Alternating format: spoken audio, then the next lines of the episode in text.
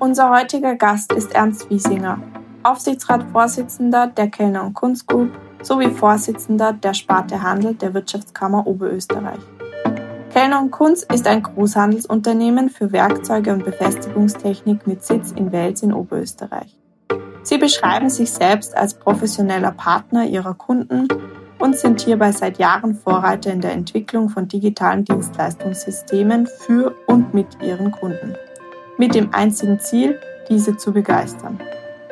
Ernst Wiesinger versteht unter Kundenzentrierung eine starke Kundenorientierung. Das heißt, man mache als ganzes Unternehmen genau das, was die Kunden begeistert und sie insbesondere weiterbringt. Gemeinsam mit Ernst Wiesinger beleuchten wir in dieser Folge Kundenzentrierung als ganzheitliches System vom Aufbau kleiner Organisationseinheiten bis zur entscheidenden Mitarbeiterauswahl. Die Entwicklung der Digitalisierung, um Daten und Informationen über Kunden und seine Bedürfnisse zugänglich zu machen, sowie über Human Digitalization als Grund-DNA und zukunftsweisend für die K&K Group. Im Customer Centricity und CX Podcast sprechen wir mit spannenden Gästen über die erfolgreiche Umsetzung einer Kundenzentrierung im Unternehmen und hierbei über Herausforderungen, diese in der DNA und der Haltung der Mitarbeiter zu verankern. Mein Name ist Caroline Lamprecht, ich bin Management Consultant bei Anne Breitner GmbH, heute gemeinsam mit Joachim Oellinger als Co-Host unser Partner von Kundenherz.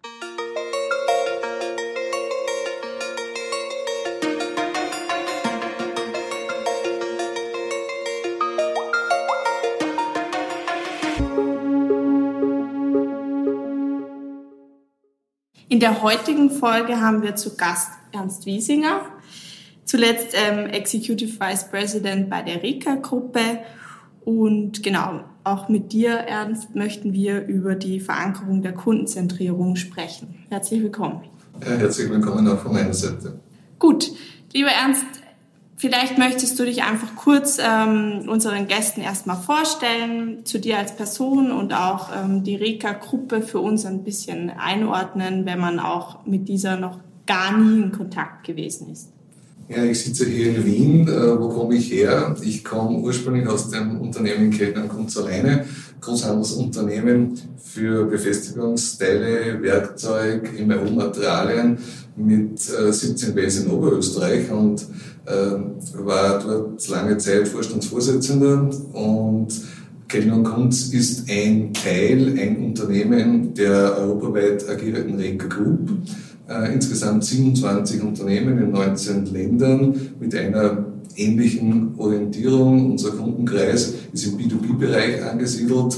Äh, Industrie, Gewerbe und Handwerkskunden als allen Branchen, möchte ich sagen, sind unsere äh, Zielgruppe. In Summe ein relativ großer Konzern, möchte ich sagen, mit 4.400 äh, Mitarbeitern, circa mit ganz eine Milliarde Umsatz, die wir im vergangenen Jahr gemacht haben und ähm, annähernd 300.000 Kunden, die wir da bedienen. Bumm. Das ist beeindruckend. Das führt mich gleich zur, zur ersten Frage. Oft hat man das Gefühl, je größer das Unternehmen, desto weiter weg ist der Kunde. Ähm, jetzt haben wir schon auch so den Eindruck, äh, bei euch ist das ganz anders. Jetzt ist immer die Frage, wie schafft man diese Kundenorientierung, diese Kundenzentrierung, dass es nicht nur so ein Buzzword ist, so ein Modetrend, sondern dass das wirklich im Unternehmen gelebt wird. Ja, das ist ein gesamtheitliches System, möchte ich sagen. Äh, man kommt vom Kleinen, wie ich zu Kellner und Kunst gekommen bin, waren das 50, 60 Mitarbeiter mit 7, 8 Millionen Euro Umsatz. Und da ist natürlich Kundenorientierung ganz was anderes. Jeder Mitarbeiter kennt eigentlich jeden Kunden, jeder Mitarbeiter kennt seinen Kollegen. Äh, und umso größer eine Organisation wird, umso mehr musst du dich darüber dann äh, drüber stürzen, dass das Ganze nicht anonym wird. Ja? Und dieses nicht anonym werden schaffst du, indem du die Einheiten klein hältst. Ja? Das heißt, äh, vom Mitarbeiter, von der Organisation her, soll keine Organisation größer sein als, sage ich mal, 15 Mitarbeiter maximal. Warum? Weil dort Leistung und Nichtleistung gesehen werden kann. Und das Wichtigste für ein Unternehmen, gerade im Handelsbereich, in dem wir unterwegs sind, unser Kapital sind auf der einen Seite die Mitarbeiter und auf der anderen Seite sind es die Kunden. Mhm. Und wenn du es schaffst, zufriedene Mitarbeiter zu generieren, eben mit diesem System, das ich vorhin versucht habe, Leistung kann gesehen werden, Nichtleistung wird auch gesehen von den anderen, wird honoriert oder im Prinzip halt aufgezeigt, dann äh, wirst du es auch schaffen, in Richtung Kunde diese Orientierung zu schaffen. Zufriedenheit eines Mitarbeiters führt letztendlich Zufriedenheit der Kunden. Mhm. Weil ein zufriedener Mitarbeiter kämpft für das Unternehmen. Und wenn der zufriedene Mitarbeiter weiß, wie wichtig ein Kunde ist, will er den Kunden zufriedenstellen, weil er ihn ja nicht verlieren will. Und so schafft man es auch als großes Unternehmen dann, diese Kundenorientierung tatsächlich in den Köpfen der einzelnen Mitarbeiter zu haben. Das heißt aber, zufriedene Mitarbeiter, würde ich jetzt einmal sagen, ihr zahlt euren Mitarbeiterinnen und Mitarbeitern überdurchschnittlich viel, weil Geld ist ja quasi der Motivationsfaktor Nummer eins. Ja, natürlich, äh, Geld ist wichtig, Gehälter sind wichtig, äh, jeder muss leben können, aber wichtig ist eigentlich das Wohlfühlen. Und das, was wir äh, wirklich auch gelebt haben und ein neues Schlagwort äh, haben, ist dieser familiäre Gedanke.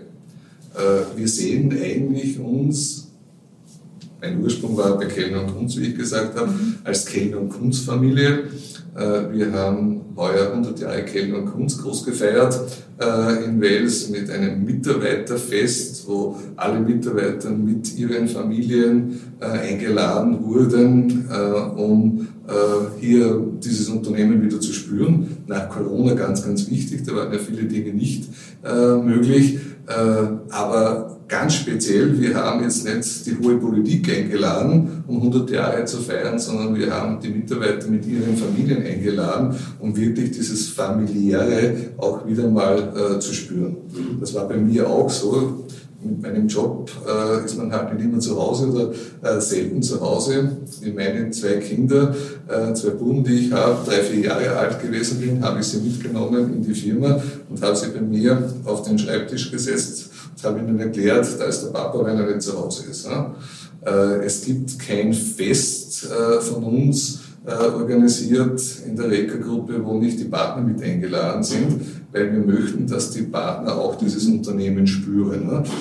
Und äh, wenn es uns möglich ist, dann machen wir Familienfeste. Äh, und dieses familiäre wirkt natürlich äh, auch in Richtung Kunde. Warum? Menschen oder kundenorientieren, so möchte ich sagen, beginnt eigentlich bei der Mitarbeiterauswahl. Mhm. Wenn du Menschen einstellst, die familiär denken, denken auch an andere.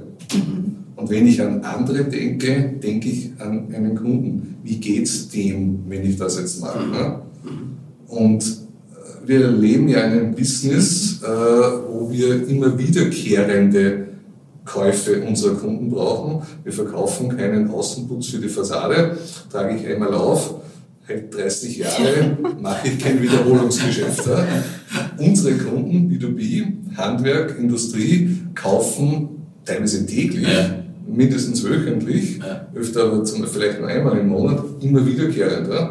Und äh, wenn ich will, dass ein Kunde mir treu bleibt, dann muss ich mich an seinen Bedürfnissen und Anforderungen orientieren. Mhm. Und das schafft halt ein Mensch, dem familiäres Denken, partnerschaftliches Denken in seiner DNA ganz normal üblich ist, als solches viel leichter als ein straighter irgendetwas, dem eigentlich letztendlich wurscht ist, weil er im Egoismus lebt. Mhm. Okay.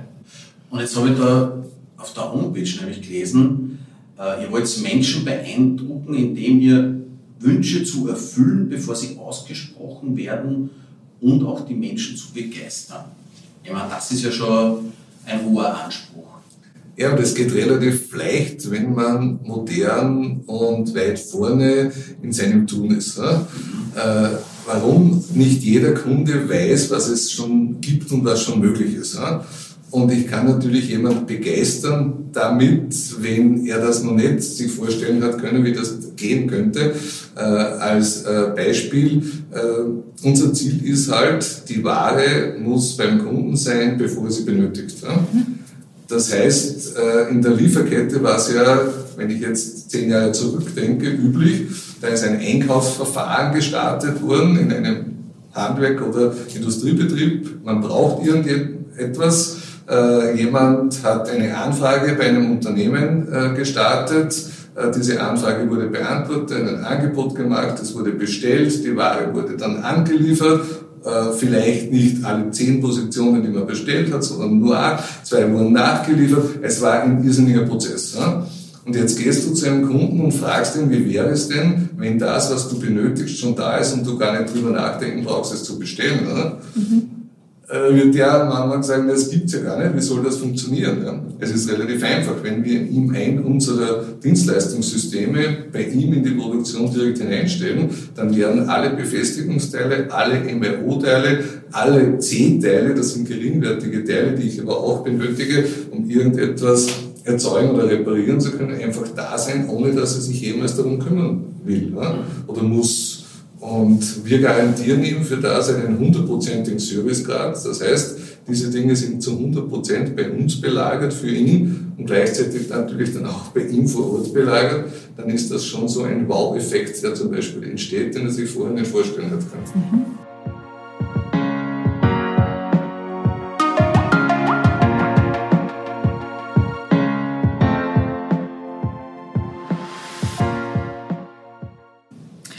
Darf ich nochmal gezielter oder tiefer nachfragen bei diesen ähm, kleinen Organisationseinheiten, wo Sie sagen, die machen wir möglichst klein mit vielleicht maximal 15 Mitarbeiter.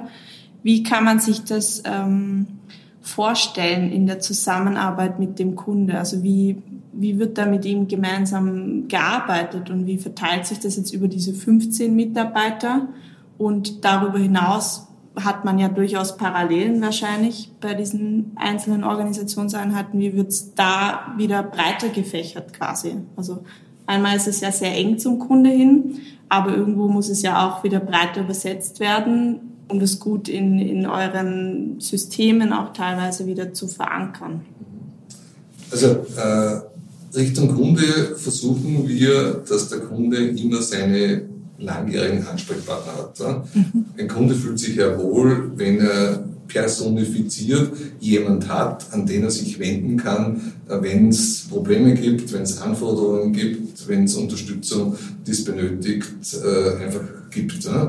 Und wir arbeiten hier mit Außendienstorganisationen und mit Innendienstorganisationen. Die Rega Group mit den 4400 Mitarbeitern in Summe hat ca. 3000 Mitarbeiter, die im Außendienst direkt vor Ort tätig sind. Das heißt, wir versuchen die gesamte Verkaufsorganisation direkt Richtung Kunde zu platzieren, weil es uns nichts hilft, wenn die irgendwo hunderte Kilometer entfernt in einem Büro sitzen und nicht mitkriegen, was bei den Kunden sich eigentlich abspielt. Die Innendienstmitarbeiter sind viel im administrativen Bereich, Einkauf, Logistik, IT, Marketing und ähnlichen Dingen. Äh, und was Verkauf ist, ist ein Großteil unserer Verkaufsmitarbeiter direkt vor Ort beim Kunden draußen. Und wenn ich jetzt so eine Organisation jetzt sehe, dann ist für 15 Mitarbeiter ein Regionalverkaufsleiter zuständig. Und dieser hat noch die Möglichkeit zu erkennen, welcher meiner Außendienstmitarbeiter hat wo Kompetenzprobleme, wo braucht er Unterstützung, wo braucht er Motivation, äh, wo braucht er auch eine Orientierung oder ähnliche Dinge. Äh, hätten wir diese kleine Einheit nicht, würden diese Mankos, die sich aber beim Kunden dann als Manko auswirken, nicht erkannt. Ja? Mhm. Und dieser Regionalverkaufsleiter mit seinen 15 Außendienstmitarbeitern ist auch bei den Kunden vor Ort. Uns ist wichtig, dass die Führungskraft mehrere Tage pro Woche direkt beim Kunden draußen ist, um dort zu erkennen, wo es denn fehlt und wo die Organisation vielleicht irgendwelche Anpassungsanforderungen hat oder nicht. Also darum ist diese Einheit, diese kleine, eine wichtige und wo auch ein Vorgesetzter, ein Manager direkt vor Ort beim Kunden auftritt, damit der was in die Wege leiten kann, was äh, eben nicht so gut funktioniert. Und so sind halt wir Menschen, wenn wir selbst was erkennen, wenn ein Kunde uns selbst schimpft, unter Anführungszeichen, dann bewegen wir uns halt schneller. Wenn uns ein Mitarbeiter erzählt, das und das hat nicht funktioniert, dann sagen ja, äh, lenkt ja nur von irgendwelchen persönlichen mhm. Defiziten ab oder so. Aber wenn du vor Ort dort stehst und merkst, weiß ich nicht, die Verpackung ist nicht okay, oder? Oder du merkst, da sind nur acht Teile jetzt angeliefert worden anstatt der zehn, oder es ist was Falsches gekommen, oder ein Bohrer ist beim ersten Loch zu Bruch gegangen oder ähnlichen Dinge, dann wirkt das jetzt anders äh, und du hast natürlich dann als Führungskraft andere Hebel, etwas zu verändern, wie wenn dir äh, jemand das erzählt. Ja? Das ist eben diese Mitarbeiter- und gleichzeitig Kundenorientierung in der kleinen Einheit. Mhm. Das würde aber auch bedeuten, Kundenorientierung heißt bei euch auch Kundennähe. Ja, absolute Kundennähe. Okay. Und weil du das zuerst auch gesagt hast, das hat mir gut gefallen, die Mitarbeiterin, der Mitarbeiter sozusagen als interner Kunde, wenn es da nicht funktioniert, ist es halt schwierig, das auch zum externen Kunden, wird da Führung dann intern sozusagen mit, mit den Mitarbeiterinnen und Mitarbeitern auch so gelebt, dass die Führungskräfte nah an den Mitarbeiterinnen und Mitarbeitern sind, damit sie auch viel mitkriegen und spüren? Ja, zu dieser familiären Struktur, die ich schon angesprochen habe, gehört einfach auch dazu, äh, dass der Hierarchiebereich nicht so dominierend ist. Okay. In einer Familie die Kinder sehen den Vater auch nicht als hierarchischen Vorgesetzten. Ne? äh, jeder, der Kinder, also jeder, Kinder, jeder, der Kinder hat, weiß, glaube ich, was ich damit meine. Ja. Äh, und bei uns ist es halt auch so, dass der Vorgesetzte nicht so patriarchalisches Führungsprinzip, jetzt heuer am Tisch und dann machen die, was ich mhm. will, sondern wir sehen den äh, Vorgesetzten, wie es halt äh, äh, heißt, oder die Führungskraft als Unterstützer äh, als Entwickler, als Heranführer an persönlichen Erfolg ja? und nicht äh, als den, der jetzt über Leistung oder Nichtleistung entscheidet, der jetzt irgendwelche äh, Sanktionen setzt, wenn was nicht so funktioniert, sondern äh, wir wollen eben diese Führungskultur haben, dass äh, Hierarchie zwar notwendig ist, um irgendwelche Entscheidungen zu treffen, aber für den Mitarbeiter selbst soll es eigentlich eine empfundene Unterstützungsrolle sein. Und jetzt hast du gesagt, ähm, vier, über 4000 Mitarbeiter, 3000 sozusagen beim Kunden. Wie schafft ihr das, all diese Daten und Informationen, Stichwort Digitalisierung, mhm. vielleicht da so zugänglich zu machen, dass, dass jeder quasi möglichst gut über den Kunden, über seine Bedürfnisse auch Bescheid weiß? Also im Grunde ist das relativ jetzt einfach. Ich war immer schon sehr technikaffin. Äh, ich habe äh, SAP eingeführt als ERP-System 1997 in Österreich. Da waren wir, glaube ich, die ersten im Handelsbereich überhaupt. Äh, SAP war auch nicht wirklich handelsfähig, unter Anführungszeichen, ist aus dem Industriebereich gekommen. Äh, wir haben es deswegen eingeführt, weil wir es Richtung Kundenorientierung haben wollen. Unsere Industriekunden hatten SAP und wir wollten uns mit denen vernetzen, um Daten abzugleichen. Um iDux hin und her senden mhm. zu können, wie man es damals gemacht hat, ja. also kein Internet gegeben. Ja. Äh, wir haben unser erstes Tochterunternehmen gegründet in Tschechien. Äh, und unsere Vision war, wir wollten auch den tschechischen neuen Kunden die gesamte Artikelstruktur zur Verfügung stellen, äh, die es halt in Österreich schon gegeben hat. In Österreich waren wir im Vergleich jetzt zu Tschechien halt schon viel größer. Äh, aber wie kann ich in Tschechien ein Logistiksystem parallel aufbauen mit denselben Artikeln und der Verfügbarkeit, wie ich es in Österreich habe? Das wird mir nicht gelingen, da muss ich 20 Jahre warten, bis sich das irgendwie rechnet. Mhm. Das war meine Vision Aufträge werden in Tschechien generiert, werden uns überspielt. Wir richten die Ware in Wales in unserem Logistiklager, war es damals noch, noch kein Zentrum, das war nicht so groß, oder? kann man sich heute nicht äh, mehr ganz so vorstellen. Äh, und wir liefern es so schnell wie möglich halt an den Endkunden in Tschechien.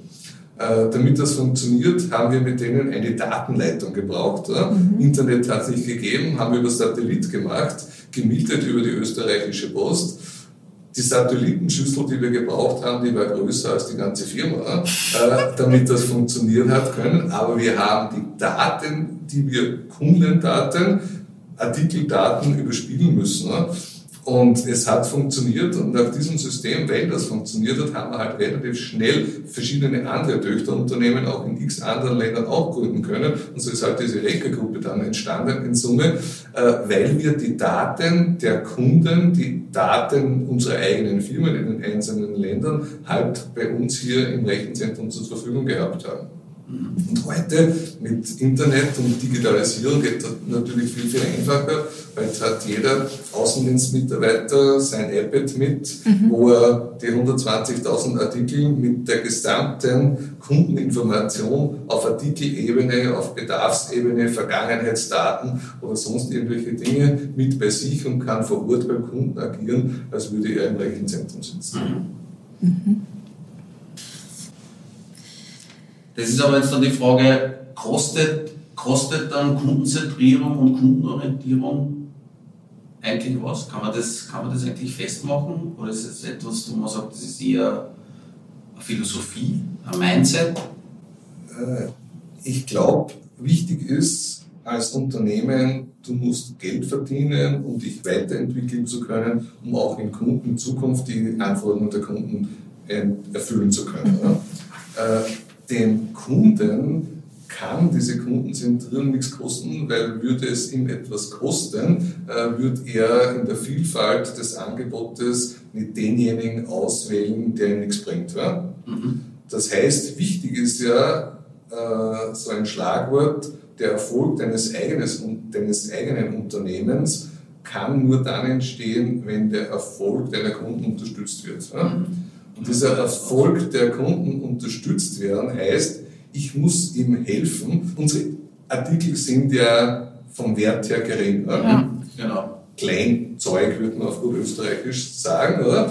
Äh, aber im Endeffekt immens wichtig, weil fehlt ein Teil von uns, kann das Werk nicht fertiggestellt werden wenn ein, weiß ich nicht, Metallbauer ein Stiengeländer hochwertig aus Nirostermaterialien, was vielleicht 30.000 Euro kostet, äh, fertig produziert hat und es fehlen ihm drei Muttern in der Befestigung, äh, dann kann er nicht ausliefern gehen. Ja? Ja. Also sie haben eine Wichtigkeit, aber keine Wertigkeit. Ja?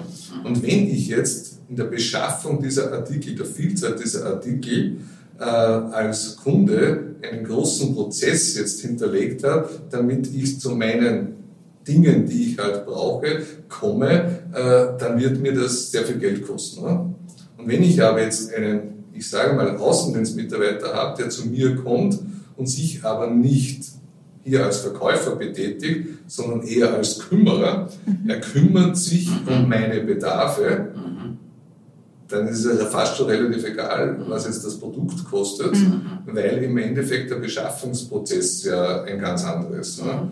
Und für den Handwerksbetrieb läuft es halt oft so, dass unser Außendienstmitarbeiter dorthin kommt, die Bestellung entgegennimmt, wenn es jetzt nicht digital abläuft, was natürlich auch in einem größeren Ausmaß schon funktioniert. Aber unsere Kunden sind halt oft schon sehr menschorientiert, wenn ich es so formulieren darf, als solches. Äh, dann gibt er das in sein iPad ein. Diese Lieferung wird direkt angestoßen im Logistiksystem, ohne dass jemand bei uns eingreift in der Organisation, löst also direkt einen Bestellvorgang und einen Kommissioniervorgang äh, in der Logistik aus. Die Ware wird verpackt und geht am selben Tag Richtung Kunde raus. Oder wir haben mit dem Kunden eine Vereinbarung, dass die zum Kunden gesandt wird, dort an einem für uns definierten Platz mhm. abgestellt wird und ein Mitarbeiter von uns, der nennt sich Systembetreuer, kommt einmal in der Woche vorbei und räumt das ins Regal direkt beim Kunden ein. Mhm. Also der Kunde braucht sich um gar nichts kümmern. Mhm. Das setzt halt äh, hohes Vertrauen voraus. Dieses Vertrauen entsteht halt von Mensch zu Mensch, oder? weil der der äh, Außendienstmitarbeiter ja ziemlich freien Zugang beim Kunden hat, wenn der dorthin geht, um die Bestellung aufzunehmen.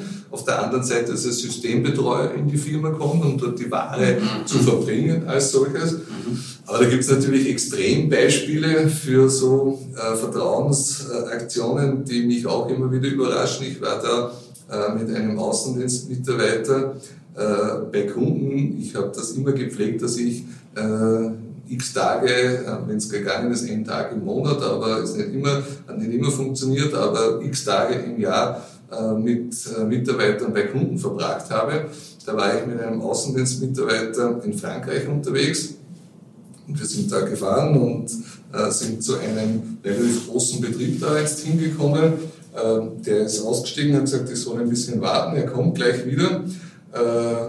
Hat gedauert eine Minute, ist er in eine Leiter gekommen ist mit der Leiter in den ersten Stock rauf, da war ein Fenster angelehnt, rein, äh, ist äh, wahrscheinlich drinnen über eine Stiege raus und hat uns von innen die Tür aufgesperrt äh, und hat mich dann mit reingelassen. Da drinnen war ein riesengroße, äh, ein riesengroßes Lager und da waren auch unsere Dinge, weiß nicht, da haben wir wahrscheinlich 100, 200 Artikel dorthin verkauft und er hat nachgeschaut, was fehlt. Ja? Hat das jetzt aufgenommen und hat im äh, Endeffekt, wie wir dann fertig gewesen sind mit der äh, Aufnahme, die Leiter wieder verräumt. Und habe gesagt, und äh, was war jetzt das? Sagt er, das ist relativ einfach, das ist ein Installationsbetrieb. Ähm, Gas, Wasser, Heizung, weiß ich, irgendwas, die sind draußen bei den Kunden, da hat keiner Zeit, dass er da ist, da kommen halt die Mitarbeiter in der Früh rein und holen ihre Materialien ab, aber die brauchen dann niemanden in der Logistik, weil da bin ja ich da dafür und der hat mit dem Chef dort die Vereinbarung, äh, dass er halt jetzt da rein kann und über die Leiter macht er sich selbst auf und äh, äh, Mitarbeiter hat freien Zugang.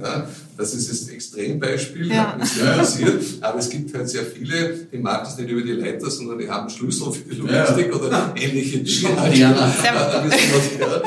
Äh, um halt, äh, ja, es geht um den Prozess, um den Beschaffungsprozess. Ne? Und Kundenorientierung und Erfolgsorientierung, aber nicht im eigenen, sondern für den Kunden heißt halt, äh, dem Kunden helfen, diesen Bestellprozess so zu verschlagen und zu vereinfachen, dass ihm keine Kosten entstehen.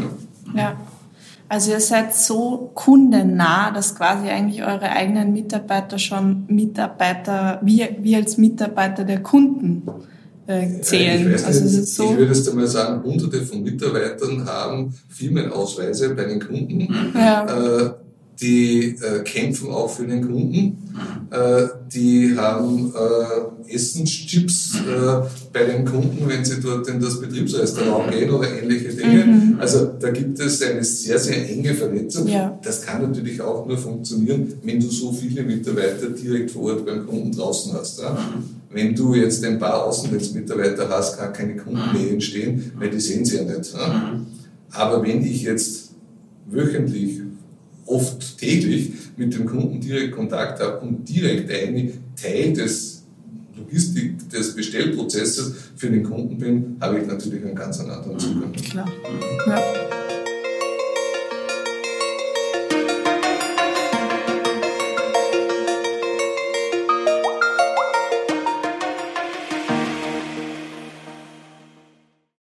Was mich jetzt noch von ähm, eben euch als Vorreiter dann schon brennend interessieren würde, wenn man sich eben die Historie anschaut, mit 1997 über Satelliten verbunden bis jetzt ähm, RFID-Technologien und ähm, sonstiges, wie, wie aus deiner Sicht ähm, die Zusammenarbeit mit dem Kunde in der Zukunft sein wird. Da sind ja gerade viele, ähm, viele Themen am Markt oder ja, brennen wie ist, wie ist da bis jetzt eure, ähm, eure Einschätzung? Welche Erfahrungen macht ihr vielleicht aktuell oder vielleicht gibt es Dinge, die ihr gerade auch ausprobiert? Äh, Im Grunde genommen ist wichtig, äh, kundenorientiert zu bleiben. Mhm. Trotz Modernität, trotz Trendsetzung, trotz Weiterentwicklung. Äh, man muss das machen, was für den Kunden individuell passt. Ja? Äh, wir haben vor zehn Jahren von AFD-Systemen noch nichts gewusst, aber wir haben halt eine Forschungs- und Entwicklungsabteilung, wo wir, wir haben vorhin darüber gesprochen, Kunden begeistern, oder? halt Dinge erfinden, unter Anführungszeichen, die dem Kunden halt dann zu einem Vorteil irgendwo verhelfen. Äh, dort werden wir auch in Zukunft der Trendsetter sehen, wo die Reise hingeht. Aber im Grunde genommen ist unsere Grund-DNA Human Digitalization. Das heißt, wir wollen Digitalisierung, E-Procurement, äh, technische Lösungen verbinden mit Mensch-zu-Mensch-Verkauf. Mhm. Wir Menschen fühlen uns halt grundsätzlich wohler, wenn wir als Ansprechpartner auch da drüben jemanden haben, den wir kennen. Und wenn mir dann der zu einer elektronischen Bestellhilfe verhilft, dann ist es okay, aber wir möchten den Menschen dahinter gerne kennen.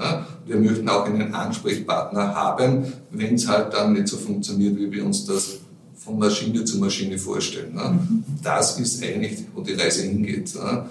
Und äh, diese Digitalisierung, die von uns ja sehr getrieben wird als solches, auch hilft uns halt einzusparen ne, in vielen Bereichen. Mhm. Äh, wir, davon können wir ausgehen, werden auch in Zukunft immer Schwierigkeiten haben, unsere Kunden werden Schwierigkeiten haben, Mitarbeiter zu finden, wir werden Schwierigkeiten haben, Mitarbeiter zu finden, weil es halt einfach die Demografie nichts anderes hergibt, als dass wir, es gehen halt jährlich 50.000 Menschen mehr in Pension, ja. als was nachwachsen. Also müssen wir uns grundsätzlich was mhm. überlegen, womit wollen wir uns als Firma oder können wir uns als Firma und wo kann sich bei unseren Kunden der Vorgesetzte äh, mit seinen Mitarbeitern beschäftigen oder äh, was kann ich halt automatisieren, was kann ich digitalisieren, was kann ich äh, weggeben von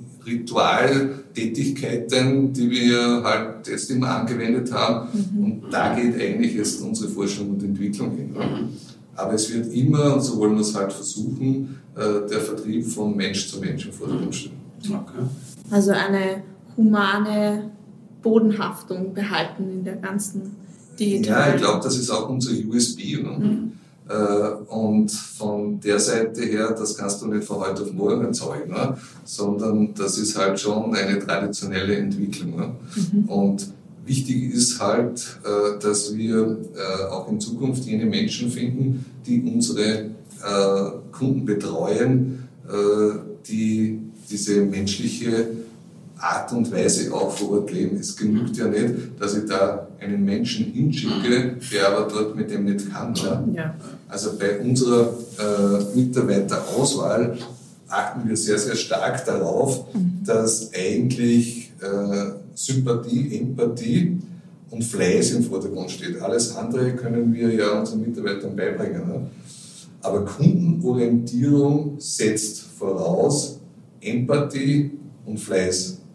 Wenn ich einen Betreuer habe, der sympathisch ist, der wird meine Probleme ernst nehmen und wenn er dann noch fleißig ist, dann wird er sich darum kümmern, dass die auch gelöst werden. Das ist eigentlich das Wichtigste. Mhm. Gut. Ich finde, es ist ein sehr schöner Abschluss auch. Oder hast du, Joachim, noch eine Frage? Naja, das ist ja das. Also ich finde find den Abschluss schon sehr schön. Ja, aber gut nachdem wir den ernst haben, also das genügt aber nicht. Ja. Das ist, weil es ist sozusagen noch, noch eines on top. Ja. Und mir hat das gut gefallen, dass ihr sozusagen eine Forschung, eine Entwicklungsabteilung habt, quasi auch für, für Überlegungen, wie man den Kunden begeistert. Äh, das heißt also, es wird nichts dem Zufall überlassen, also von, von nichts kommt nichts quasi, wie man so schön sagt. Ähm, und wir wollen ja unseren Zuhörerinnen und Zuhörern ja auch so ein bisschen äh, ein kleines Tool oder Tipps und Tricks aus der Werkzeugkiste unserer äh, Interviewpartner geben und hättest du vielleicht da auch was, was du mitgeben kannst für die, die da draußen sind, die sagen, boah, das macht sich alles echt total interessant an, die leben das auch so und ich möchte das auch irgendwie ein Stück weit machen. Was wäre so ein, so ein kleines Tool, so ein kleines Werkzeug, wie man das vielleicht auch noch besser schafft? Das ist relativ einfach. Zuhören können. Du brauchst nichts erfinden, sondern hör zu, was die Kunden dir sagen.